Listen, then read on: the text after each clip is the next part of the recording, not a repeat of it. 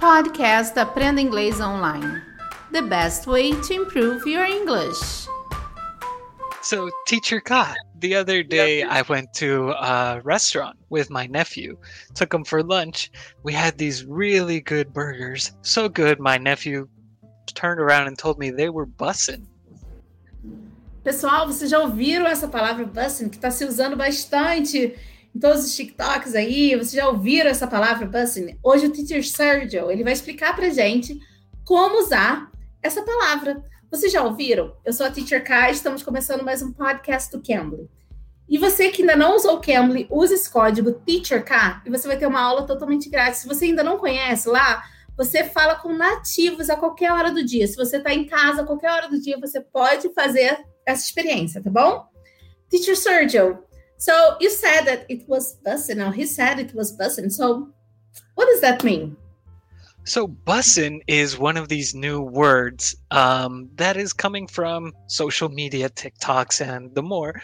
And it basically means it's really, really good. So if you like how something tastes, you can use this is really good, this is delicious, yummy, but the new word that kids and teens are using is bussin'. You can even use it like this is bussin' bussin'. So this is super good. Really, really good. Viu que legal? Então você pode usar essa palavrinha bussin' para descrever alguma coisa que seja muito bom, delicioso, bem saboroso. Então você pode usar essa palavrinha bussin' para descrever algo que você esteja comendo, alguma coisa que você ache gostoso. Uh, Teacher Sergio, is there another way you can use this word or just for food? So it's actually being used for things that are delicious. You can kind of use it as an innuendo.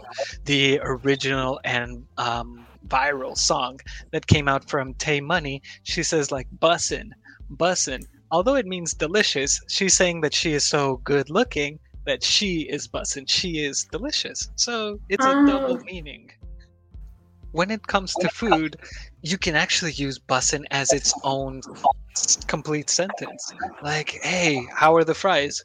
Bussin'. It's a complete sentence. They are amazing. They are great.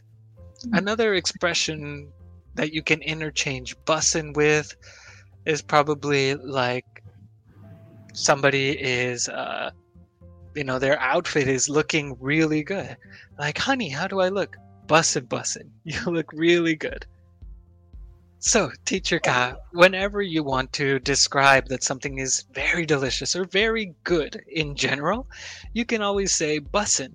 For example, if someone's outfit is rocking, they have a really cool outfit, your outfit is bussin', or these fries are bussin'. What did you put on them?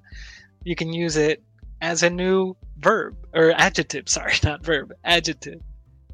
Okay, thank you, Teacher Sergio, for your help. Thanks, thank you for helping us another time.